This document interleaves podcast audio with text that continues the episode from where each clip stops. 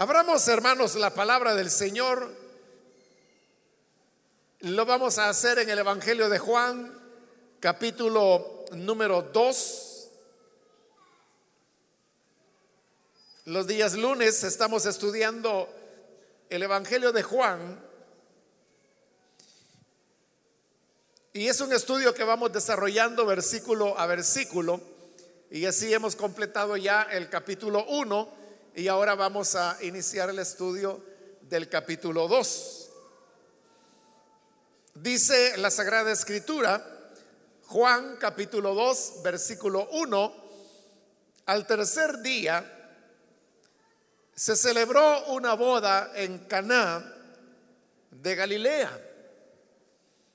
Y la madre de Jesús se encontraba allí. También habían sido invitados a la boda Jesús y sus discípulos.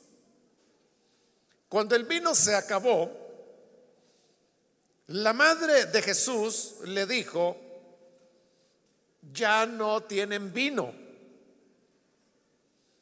Mujer, ¿eso que tiene que ver conmigo? Respondió Jesús, todavía no ha llegado mi hora.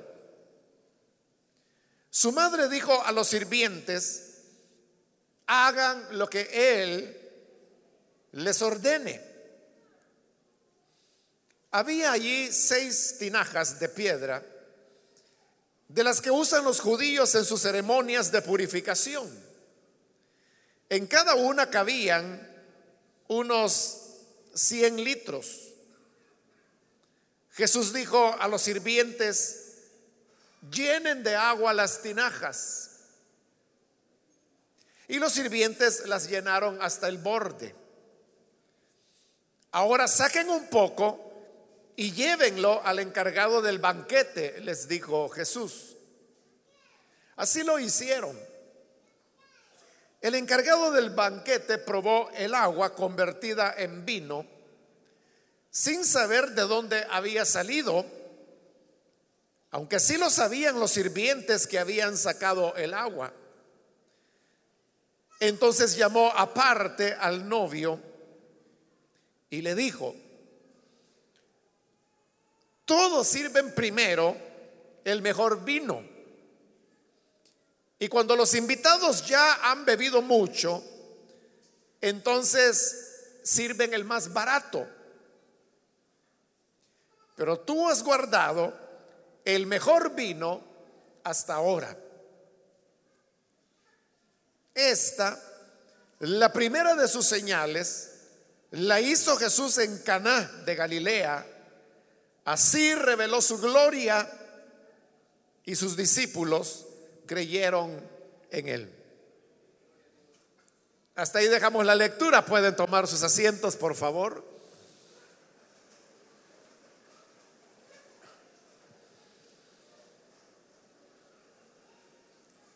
A partir de este momento, hermanos, vamos a iniciar una nueva sección de este Evangelio de Juan.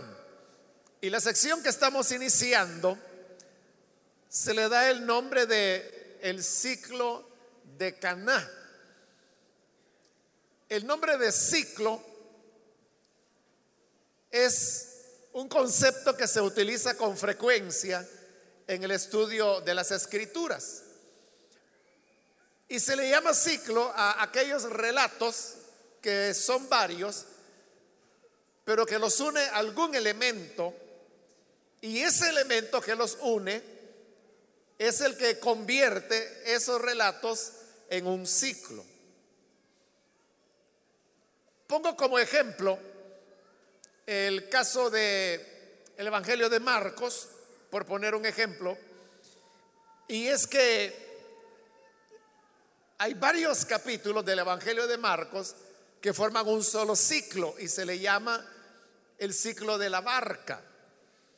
Y es porque todos los relatos de esos capítulos giran en torno al hecho de que Jesús se está transportando de una ciudad a otra en una barca. Entonces, desde el primer relato aparece Jesús en una barca, ya sea que sale de ella, que sube a ella, que viaja en ella, que dentro de ella ocurre algún hecho sobrenatural. Entonces son varios relatos, pero todos tienen en común que se menciona una barca y por eso se le llama el ciclo de la barca. Ahora, acabo de decir que acá en Juan estamos iniciando un ciclo que se le da el nombre del ciclo de Caná. ¿Por qué se le llama así? Porque el relato usted puede ver que comienza con la mención de Caná, la cual era una aldea pequeña que quedaba en Galilea.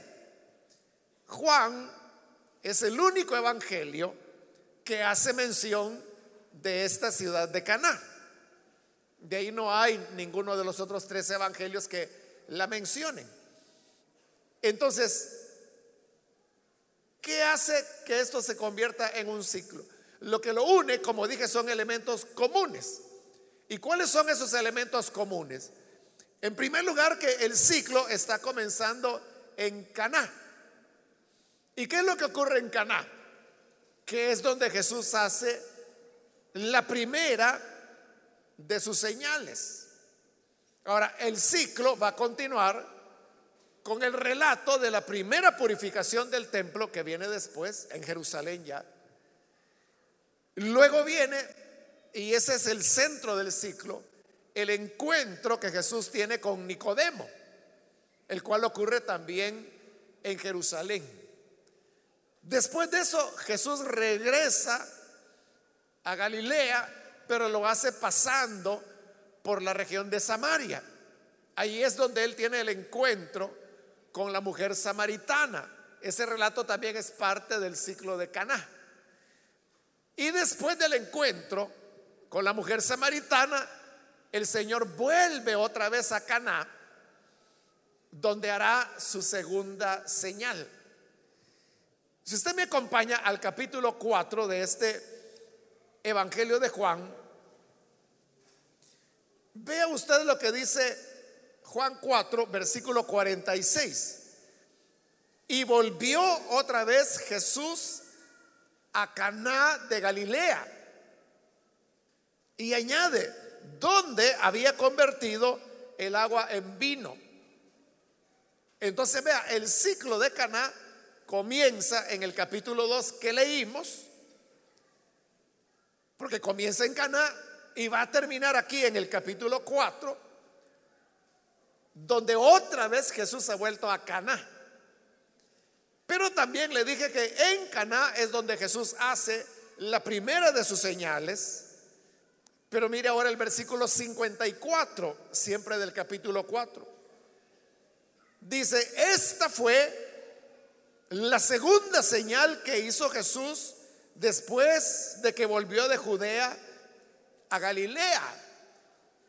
Se está refiriendo a la sanidad que Jesús hace del hijo de el funcionario que fue a pedirle ayuda. Entonces vea, el ciclo comienza en Caná y termina en Caná. Comienza con la primera señal que el Señor hace y termina con la segunda señal. Entonces usted puede ver que hay similitudes.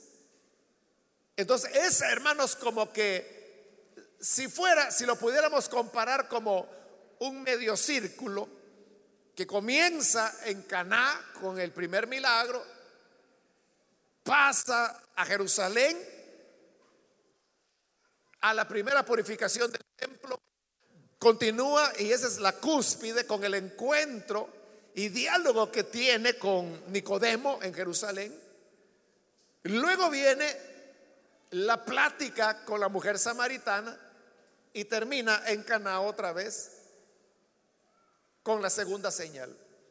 E, entonces ve que es como un abanico, no como un medio círculo que comienza donde termina, en Caná. Ahí solamente, hermano, yo estoy señalándole los elementos más obvios del ciclo de Caná, pero hay muchos más elementos porque en ese medio círculo que estoy describiendo, no solo es que el principio es el mismo del final. Y que al inicio es la primera señal y que al final es la segunda señal. O sea, no solo esa es la relación, sino que hay muchas más relaciones. De manera que esto constituye una unidad de narración. ¿Y por qué es importante saber esto? Porque esto nos ayuda a interpretar qué es lo que está ocurriendo. Vamos a hacer esto, hermanos.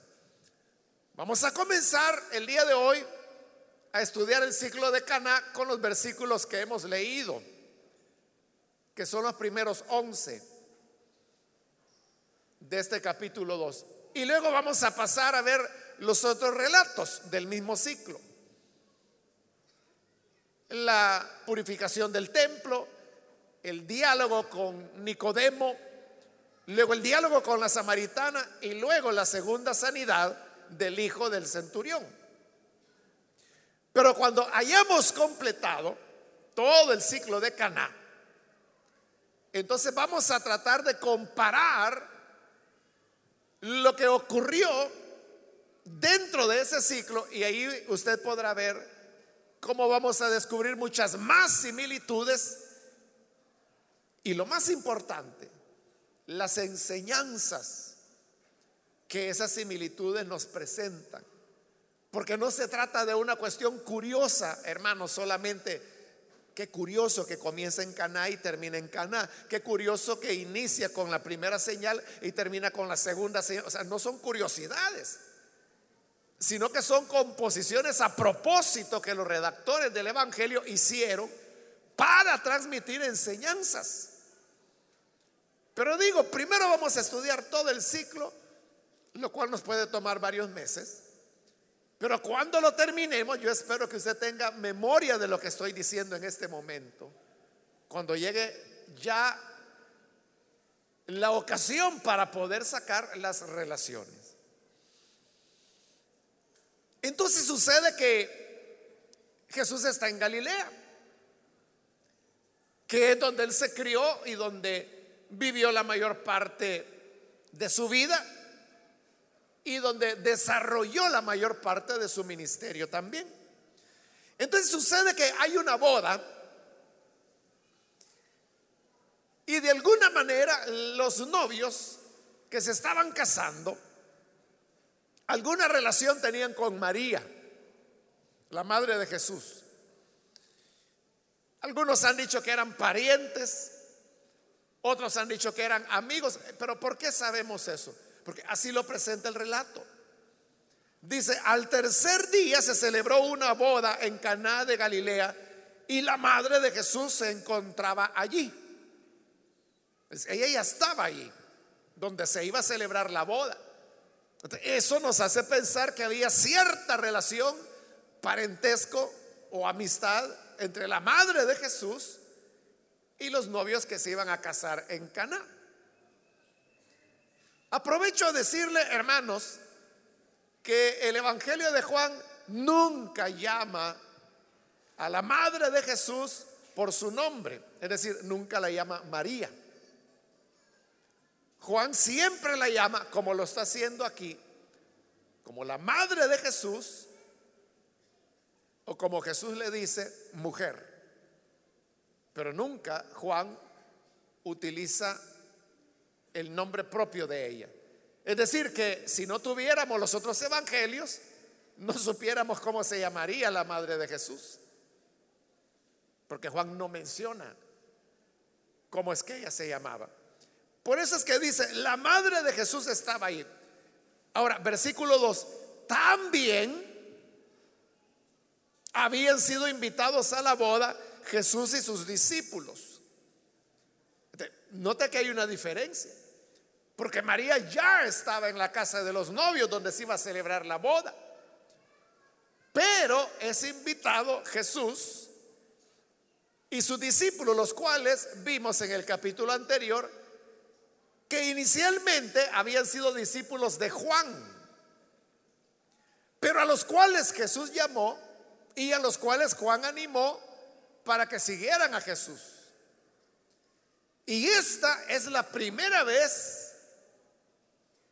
que a los que siguen a Jesús reciben el nombre de discípulos.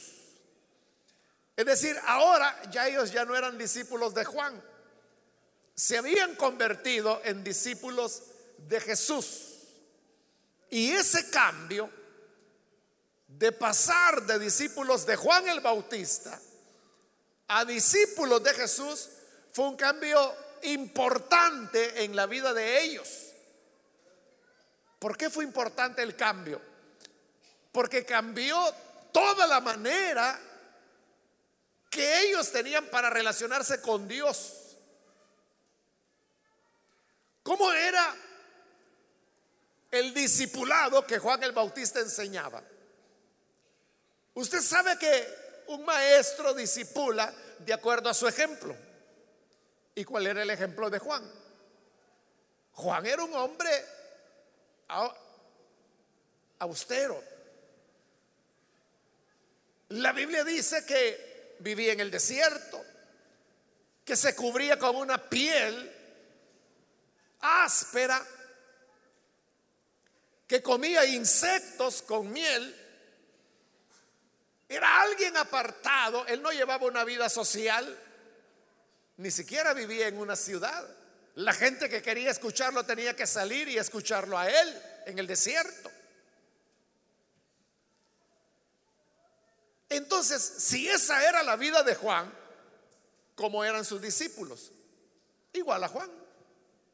Entonces, estos que ahora siguen a Jesús, entre los cuales está Simeón, Felipe, Natanael, Andrés, los que hemos visto en el capítulo 1, ellos pasaron de ese discipulado, llamémoslo radical, un discipulado donde se abstenían de todo, no tenían contacto social, comían casi nada, se vestían ásperamente, o sea, no solo con pobreza, sino que ásperamente. En cierta manera eran personas muy apartadas del mundo y de la vida social. Pero ¿qué ocurre cuando se convierten en discípulos de Jesús?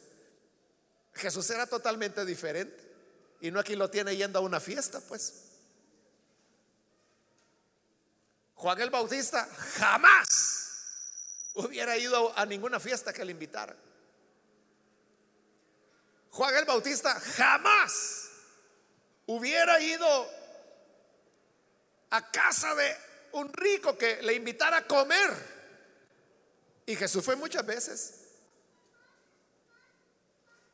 Juan el Bautista jamás se hubiera relacionado con cobradores de impuestos, con ladrones, con prostitutas, pero esa era la gente con quien Jesús se relacionaba.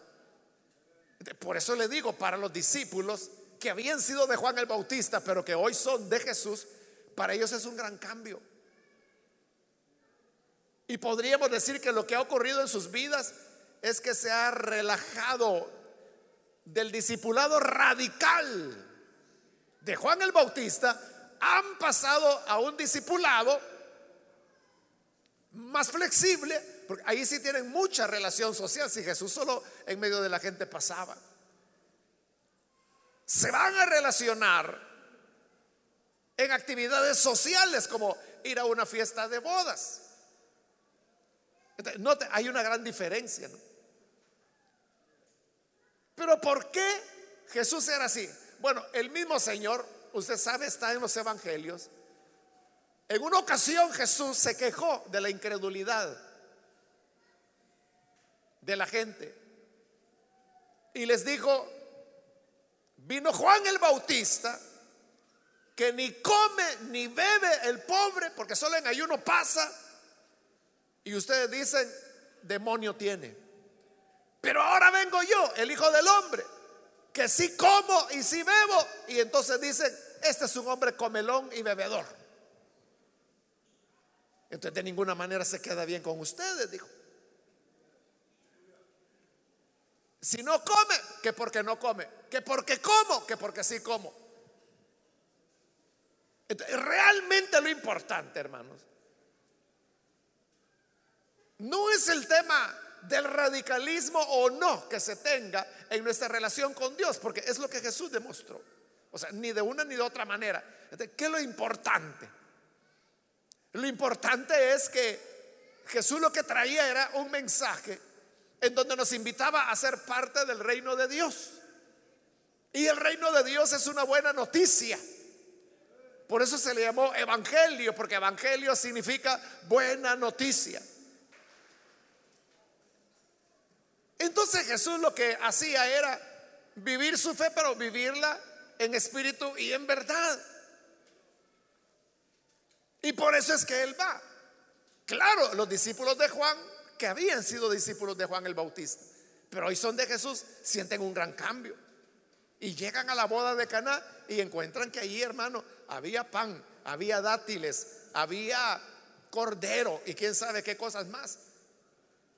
Y ellos dijeron, ¿y podemos comer? Claro, dijo Jesús, si venimos a festejar.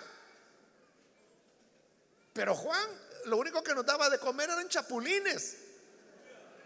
Ah, bueno, ese es Juan, pero yo, aquí tienen banquete, coman. Porque como también la carta a los colosenses lo aclara. Y dice que todos esos mandamientos tales como no toques, no pruebes, no gustes, todo eso dice, tiene cierta reputación de duro trato con el cuerpo. Pero dice, de nada sirven contra los deseos de la carne. Entonces puede haber alguien ahí que dice, como así dicen. Hermano, no es por tocar trompeta, pero hoy estoy en mi octavo día de ayuno. No lo digo para que lo sepa, lo digo para la gloria de Dios. ¿Y sabe qué más? Ya llevo tres vigilias. Entonces, cuando la gente oye eso, dice, qué bárbaro. Este sí que es santo. Mentira, dice Colosenses. Si todas esas ideas de que no toques, no mires, no camines, no hagas así, no hagas así, no te peines para la izquierda, no te peines para la derecha. Eso dice la escritura. Nada puede contra los deseos de la carne. Porque hay gente que puede vigilar y sigue siendo carnal. Igual que los hijos de Elí. ¿Se acuerda de los hijos de Elí? En el libro primero de Samuel. Vigilaban. Todas las noches estaban en vigilia en el templo. Pero ¿para qué vigilaban? Para ver con qué mujer se acostaban.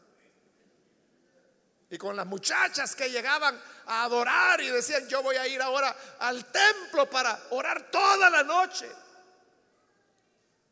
Ellos veían con quién se acostaban. Ahí tiene, todos los días vigilaban, pero eran unos grandes sinvergüenzas. ¿De qué es lo que verdaderamente Dios quiere de nosotros? Que nuestra adoración sea en espíritu y en verdad. Entonces, sucede que ya está la, la fiesta. Ya hay comida, ya hay pan, ya hay uvas pasas, ya hay dátiles, ya hay cordero, ya hay vino en abundancia, pero de repente ocurre lo que nadie previó, y es que se acabó el vino. O sea, porque la gente llegaba a comer y a beber, no es otra cosa, entonces bebieron tanto que se acabó el vino. La madre de Jesús, como hemos dicho que alguna relación tenía, se enteró o sea, pero eso es algo que se manejó, como decimos, entre bastidores, ¿no? Porque era penoso decirle a los invitados, miren, les vamos a dar agüita porque fíjense que ya no hay vino. O sea, era muy penoso. Entonces, María, o la madre de Jesús, como dice Juan, preocupada por eso, se acerca a su hijo, a Jesús, y le dice, ya no tienen vino. ¿Qué sentido tenía que la madre de Jesús le dijera al Señor, ya no tienen vino. Algunos han dicho que fue simplemente como una confidencia que la madre de Jesús le hizo a su hijo, solo como contándole lo que pasaba. Pero no, no es así. Porque Jesús entendió que ella le estaba pidiendo algo. Por eso, vea la respuesta de Jesús. Versículo 4, le dijo, mujer, ¿eso qué tiene que ver conmigo?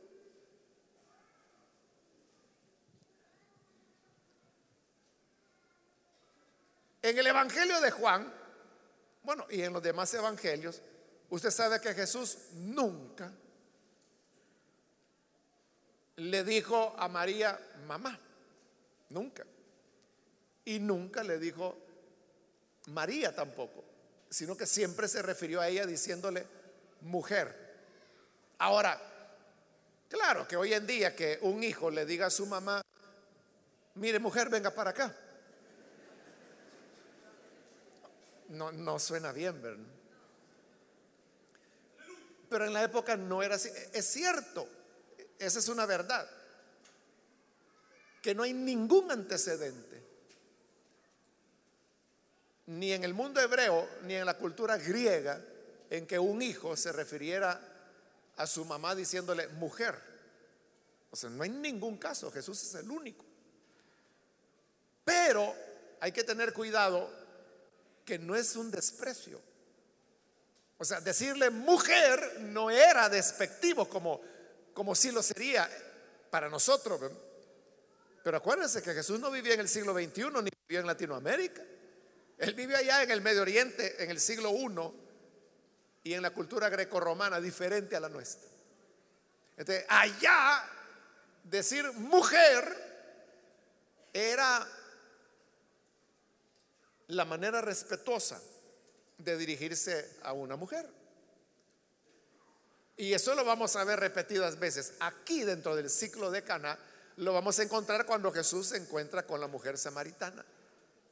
Y cuando Jesús le habla a ella, todo el tiempo le está diciendo, mujer, mujer. O sea, pero eso no es despectivo, es un referirse a ella con respeto. Pero no es el único caso. Más adelante en el Evangelio de Juan veremos cómo Jesús se refiere a otras mujeres llamándolas mujer. Entonces vea, el decirle a alguien mujer era la manera respetuosa de dirigirse a una mujer. Y Jesús lo usa para todas las mujeres con quienes se relaciona. Lo interesante es que también lo usa con su madre. Y también a ella la llama mujer. ¿De qué nos hace pensar eso? Que la madre de Jesús era otra discípula de él. María era discípula de Jesús. Andaba con él ahí no porque fuera su hijo, sino porque era su maestro. Esto que le estoy diciendo va a quedar bien claro cuando terminemos el ciclo de Caná. Por eso le digo la importancia de, de entender los recursos de redacción que un evangelio tiene. Por ahorita se lo dejo ahí. María era discípula de Jesús. Cuando terminemos el capítulo 4, ahí vamos a amarrar la idea y le voy a decir por qué. Entonces Jesús le dice, ¿y eso qué tiene que ver conmigo? Que se les acabó el vino. ¿Y, y yo qué tengo que ver con eso?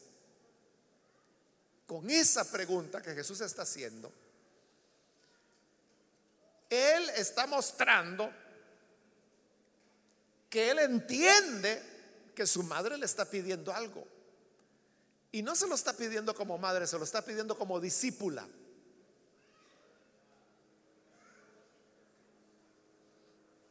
No hay evidencia que Jesús haya hecho milagros antes de este momento. Al contrario, el Evangelio dice que esta es la primera señal que Jesús hizo que no la relata ningún evangelio, solo el evangelio de Juan. Le dije en la introducción que el evangelio de Juan narra siete milagros. De esos siete, solo tres están en los otros evangelios. Los otros cuatro son propios de Juan. Y este es el primero. El agua convertida en vino en Cana. Eso que Jesús pregunta, ¿y yo qué tengo que ver con eso? Es una expresión que aparece un par de veces en el Antiguo Testamento. Y hoy Jesús la está utilizando. Y en el Antiguo Testamento siempre se usa con cierta hostilidad, con cierta molestia, podríamos decir. O sea, ¿y yo qué tengo que ver con eso? en ese sentido se lo está diciendo a su madre. Y le añade Jesús diciéndole, todavía no ha llegado mi hora. Esa es la primera vez que Jesús utiliza esa expresión mi hora. La va a usar muchas veces en el Evangelio de Juan. Porque el tema de la hora es un tema del Evangelio de Juan que se va a repetir muchas veces. Y lo que nos enseña es que para todo había una hora. Se habla de la hora de la pasión de Jesús. Se habla de la hora de su muerte. Se habla de la hora de su resurrección. Se habla de la hora de su ascensión al Padre. Y se está hablando aquí de la hora cuando Él debe comenzar a manifestar su gloria. Es decir, comenzar a hacer sus milagros. Pero le dice, mi hora aún no ha llegado. Entonces, ¿yo qué tengo que ver con ese problema? Pero acá vemos la fe de la madre de Jesús como discípula. Porque ella no dice, ah, bueno, perdón, perdón, Rabí, no, no sabía que había una hora, pero disculpa, ya no vuelvo a molestar. María no hizo eso. Sino que dice el versículo 5, su madre dijo a los sirvientes, hagan todo lo que Él les ordene ella no sabía qué iba a hacer Jesús o si iba a hacer algo. Ella no sabía si Jesús iba a dar instrucciones o si no las iba a dar. Pero le dijo a los sirvientes, oigan ustedes atentos a Él. Y todo lo que les diga, ustedes háganlo. Obedézcanle. ¿De qué habla eso? Que a pesar que Jesús le ha respondido según los pasajes del Antiguo Testamento, con cierta hostilidad al decirle que tengo que ver yo con eso. Mi hora aún no ha llegado. Aún con eso. La discípula María sigue creyendo que él puede hacer algo y le dice a los discípulos, hagan todo lo que él les diga.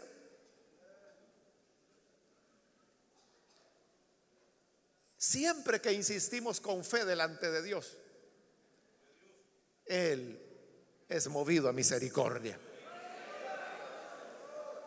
Entonces viene y dice el versículo 6, había ahí seis tinajas de piedra de las que usan los judíos en sus ceremonias de purificación.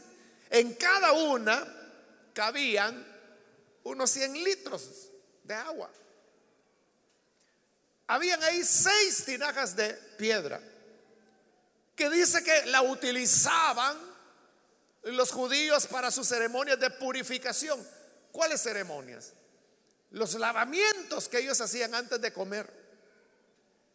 Era toda una ceremonia que se echaban agua en las manos para lavárselas, primero hacia abajo, luego hacia arriba, se volvían a echar agua para lavarse el agua con la que se habían lavado. Es decir, que se estaban lavando de haberse lavado. O sea, todo eso parece absurdo, pero todo eso hacían ellos para poder comer. Entonces, era tinajas que llenaban de agua con el objeto de hacer ceremonias de purificación. Y aquí viene, hermanos, el sentido del pasaje, que es el sentido de toda de todo el ciclo de Cana y en realidad de todo el evangelio también. Y es que Jesús vino para sustituir las prácticas religiosas de su época. Aquí había una práctica religiosa, ¿cuál era? los ritos de purificación y para eso utilizaban el agua. Entonces Jesús va a cambiar el uso de las tinajas para la purificación, para convertirlos en tinajas para celebración. Porque la boda misma de Caná es un símbolo del reino de Dios. El reino de Dios en la Biblia siempre es comparado con una boda. En Isaías, el profeta Isaías dos veces dice que el reino de Dios es una boda. En el Nuevo Testamento, Jesús también lo dijo. En la parábola que él contó se recuerda del padre de familia que hizo una fiesta de bodas para su, para su hijo. Ese es símbolo del reino de Dios, una boda. Mateo capítulo 25, la que conocemos como la parábola de las diez vírgenes. ¿Qué estaban esperando las vírgenes? Que volviera el amo de sus bodas. El reino de Dios es presentado como una boda. Y si nos vamos al Apocalipsis, ¿cuál es la venida del reino de Dios?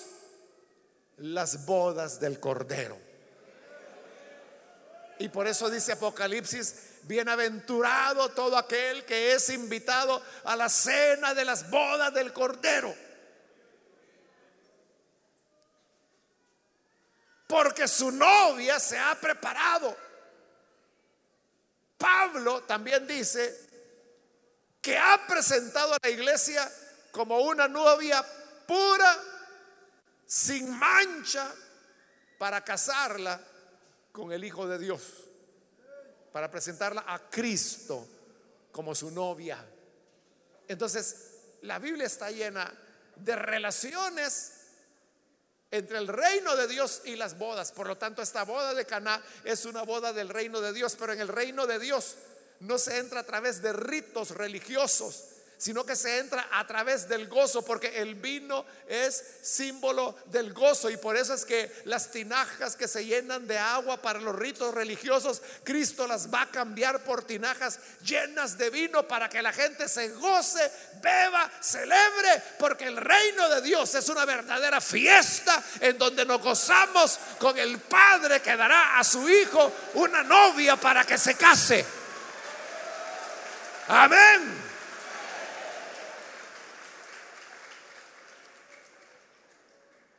Y así es todo, todo el resto del Evangelio. Jesús va a cambiar todo, todo, toda la ley por él. Porque Jesús va a decir, y es lo que viene a continuación en, la, en la limpieza del templo, él va a decir, yo soy el templo. Eso es tremendo, hermano, para lo que los judíos significaba el templo. Y que Jesús diga, yo soy el templo destruid este templo y en tres días yo lo levanto.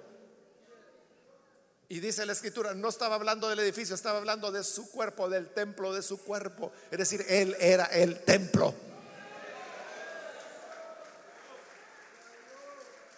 Pero eso no es todo. En el capítulo 6 vamos a ver que el Señor, esto es tremendo, le dice a los judíos, no les dio Moisés el pan del cielo. Mira qué tremendo. No les dio Moisés el pan del cielo. Y no el libro de Éxodo dice que pan del cielo les dio el Señor a comer. Y Jesús dice, no. No, Él no les dio pan del cielo. ¿Por qué? Porque comieron del maná, pero murieron. Pero el que coma de mi carne vivirá eternamente.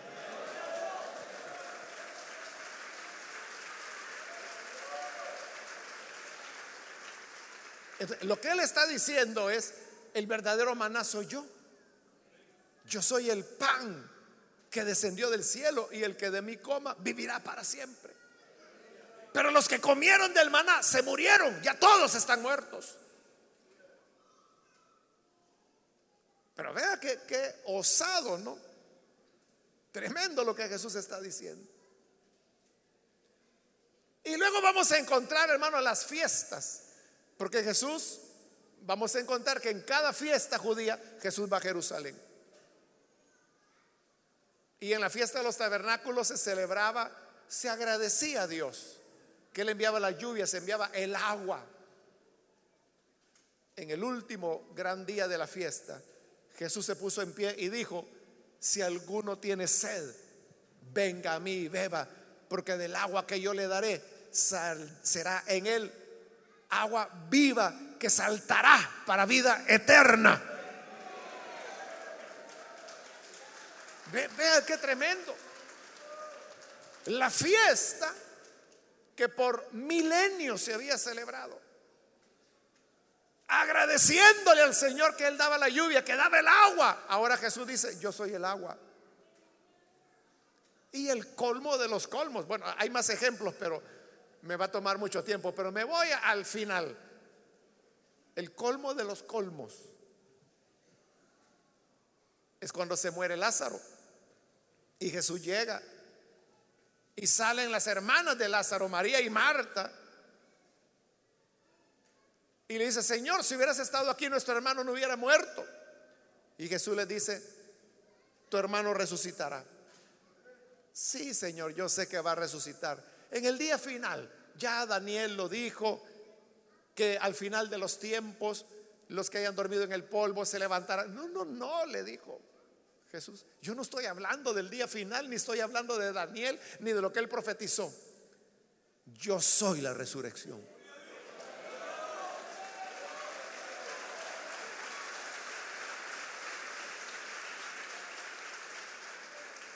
Ese es el colmo de los colmos ya. Ese es el colmo de los colmos ya. Porque está diciendo, es que no tienes que esperar el día final para que tu hermano resucite. Yo soy la resurrección. Y aquí estoy. Y el que cree en mí, aunque esté muerto, vive. Entonces, lo que Jesús hace en el Evangelio de Juan es que Él está sustituyendo y está sustituyendo y sustituyendo las fiestas judías por Él. Eso es lo que Él está haciendo acá. Entonces Jesús les dice, bueno, llenen las tinajas y las llenan de agua hasta el borde, dice. Versículo 8. Ahora, les dijo Jesús, saquen un poco y llévenlo al encargado del banquete. Entonces sacan un poquito de agua, lo sirven en una copa y se lo llevan al que estaba presidiendo el banquete, el encargado del banquete, y lo prueba. Y cuando lo prueba se admira. Y entonces va donde el novio. ¿Qué saber quién era el novio? Pero la cosa es que llega y lo llamó aparte y le dijo, hey, ven por acá, deja a la novia un ratito, ven, ven, te quiero decir algo. Ah, sí, dice el novio. Mira, le dice. Qué tremendo eres tú. Ah, ¿cómo no? Le dice, no, sí, sí. Porque todos sirven el buen vino al principio. Y cuando ya la gente está tomada, que ya están meros cachetones, le dan aguarrás y ya ni lo sienten. Pero tú le dices, has hecho lo contrario. El mejor vino lo guardaste para el final. Y el novio se queda. ¿Ah? Eh, eh, ¿Cuál vino? El vino que guardaste. El mejor vino lo guardaste para el final. El vino. Sí, el mejor vino lo guardaste para el final. Ah, sí, sí. Saber de qué está hablando este. Decir. Él no sabía qué había pasado. Porque así dice la escritura. Versículo 9. El encargado del banquete probó el agua convertido en vino sin saber de dónde había salido. Sí lo sabían los sirvientes que habían sacado el agua y que habían sudado la gota gorda para llenar las seis tinajas de agua. Ellos sabían que ellos pusieron agua y ahora estaba saliendo vino y del bueno.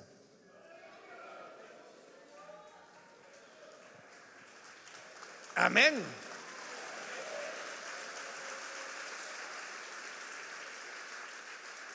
Por eso, hermanos, es que los que sirven a Dios son los que ven los milagros de Dios.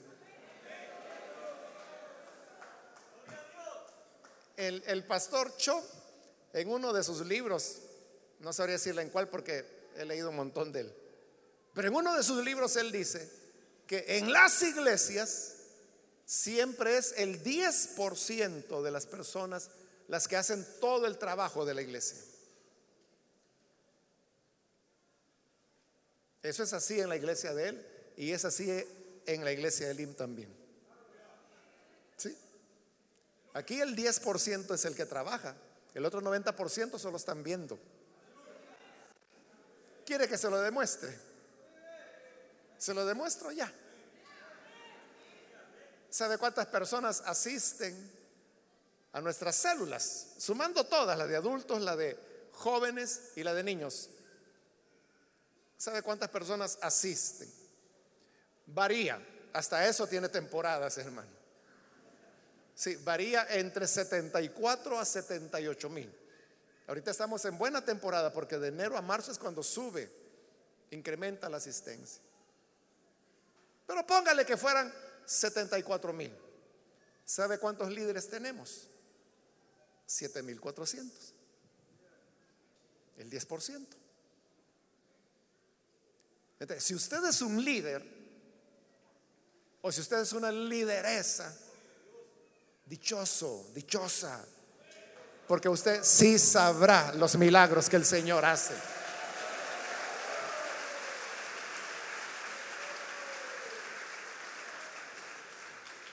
El maestresala no lo sabía.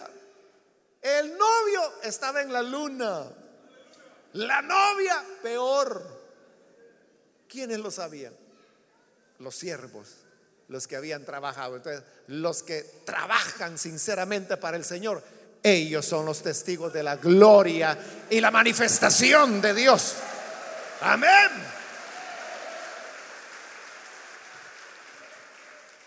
Ahora vea, Jesús está dando el mejor vino. Jesús es al revés del mundo. El mundo hace lo contrario. El mundo primero ofrece como dijo el maestre Sala, o el que el encargado del banquete. El mundo ofrece primero lo bueno y después viene el bagazo. Así es el mundo. El mundo le ofrece a usted anuncios de cerveza, por ejemplo. Y en los anuncios de cerveza salen muchachas bonitas y en bikini. Y salen las botellas sudando porque están bien heladitas. Y entonces le hacen creer a usted que si bebe de esa botella va a ser guapo como el que sale en el anuncio y va a tener una muchacha en bikini como la que sale en el anuncio. Y allá va la gente a tomar cerveza. Pero esa es la parte bonita. Pero ¿cómo terminan los alcohólicos?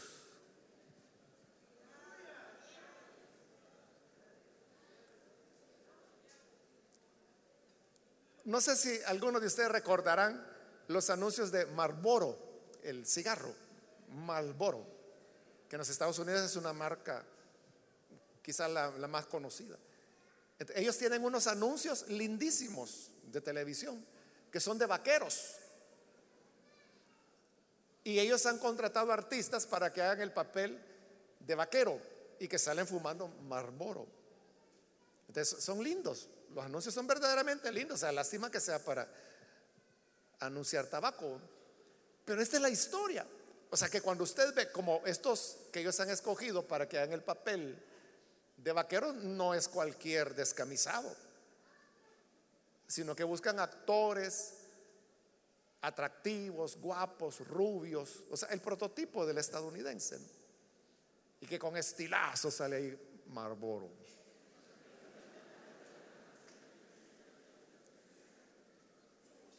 Han tenido tres tres modelos que por años ellos hicieron sus anuncios. ¿Y sabe qué ha pasado? Los tres han muerto de efisema pulmonar. Y el efisema pulmonar se produce por fumar. Claro, eso no sale en los anuncios. Lo que sale es el vaquero galán. El galán, vestido de vaquero, que anda carreando caballos salvajes a veces, a veces ganado. Se le ve tan varonil. Y la gente dice, ay, yo voy a comprar Malboro, tal vez me hago guapo como ese. Ese es el, inicio, el buen vino. Pero luego, ¿en qué termina? Muertos. Los tres murieron ya. Se murió el primero, pusieron a otro. Se les murió también. Pusieron al tercero, ya se les murió también. ¿Alguien quiere ser el cuarto? Andan buscando un guapo, tal vez usted califique, hermano. Así es el mundo. Pero Cristo es a la inversa. Cristo no, no nos engaña, sino que Él dijo, en el mundo tendrán aflicción. Entonces uno dice, bueno, ¿y qué ganga es esa? ¿Entrar al Evangelio para tener aflicción? No, hombre, si ya suficientes tengo yo solo. ¿Pero por qué? Ahora es aflicción, después será la gloria eterna con el Señor. El buen vino va al final. Entonces, lo que era agua simple de los ritos religiosos, Jesús lo cambia por vino, que como dice Proverbios, alegra el corazón del hombre. Y yo termino con un último detalle. La generosidad de Jesús. Jesús no anda con miserias. Cuando Él nos da, nos da en abundancia.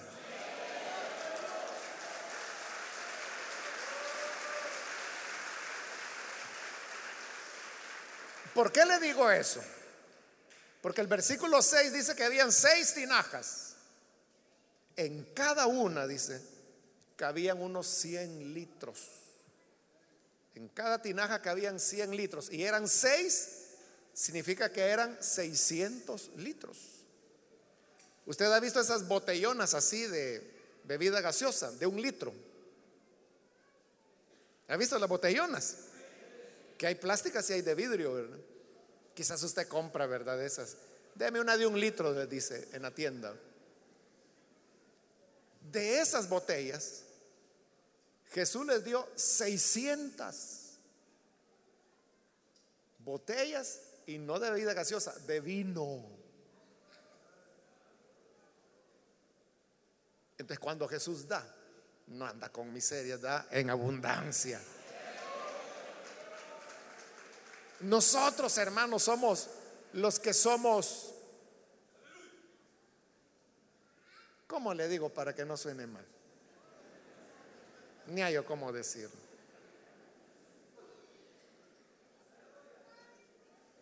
Bueno, somos muy limitados, voy a decir así, en darle al Señor.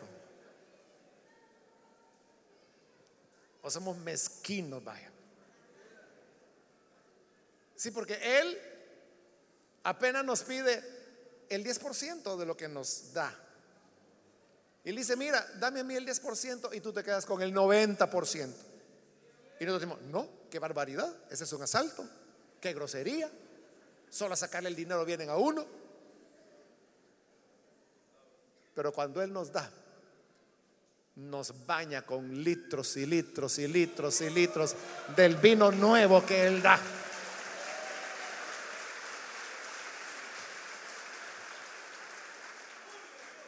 Quizá ni se lo acabaron, hermanos. Porque le dio en abundancia, igual que cuando multiplica los panes y los peces. Ya habían comido todos. Y Jesús les dice, ¿quieren otro poquito más? No, ya no, Señor. Un pescadito más, no, ya no, por favor. Chiquitito, no. Un pedacito de papa, no, ya, si hasta aquí estoy de comida ya.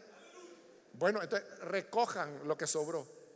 Y dice que recogieron 12 cestas llenas sobró. Entonces cuando Jesús da, no no nos da racionado, nos da en abundancia que hasta sobra. Si nosotros decimos que Dios es nuestro Padre, que Él nos ayude para que aprendamos a ser tan generosos con la generosidad con que Él nos bendice a nosotros. Y este fue el primer milagro que Jesús hizo. Un milagro extraño, ¿no? Un milagro que también uno no puede precisar, porque yo le pregunto, ¿en qué momento ocurrió el milagro? O sea, Jesús ni se metió en eso. Él le dijo a los criados, llenen de agua, pero Jesús no estaba cargando agua, él estaba a un lado. Ya, ya la llenamos. Uh, ya la llenamos. O llévenle el maestresala. Pero ¿en qué momento ocurrió el milagro? Cuando llenaban las tinajas, cuando estaban llenas, cuando Jesús dijo, lleven el maestresala, y lo que le llevaron se convirtió en vino y lo demás era agua, y fue en la medida que fueron sacando que se fue convirtiendo en agua. ¿Cómo? No se sabe. Pero el hecho es que Él lo hizo, y lo más importante es cómo termina el relato en el versículo 11, cuando dice, esta, la primera de sus señales, la hizo Jesús en Caná de Galilea. Así reveló su gloria y sus discípulos creyeron en él. Creyeron que él era el Cristo, el Hijo de Dios, enviado del Padre.